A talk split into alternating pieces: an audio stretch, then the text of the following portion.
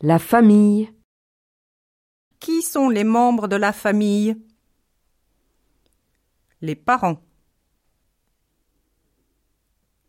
le père, la mère, le mari, la femme, le fils, la fille, le frère, la sœur.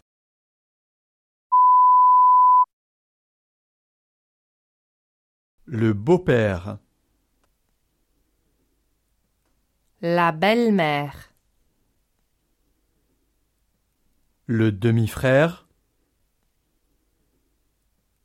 la demi-sœur, les grands-parents,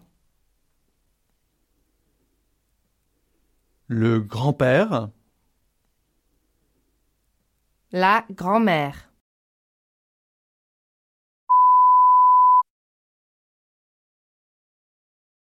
l'oncle, la tante, le neveu, la nièce, les cousins, le cousin. la cousine.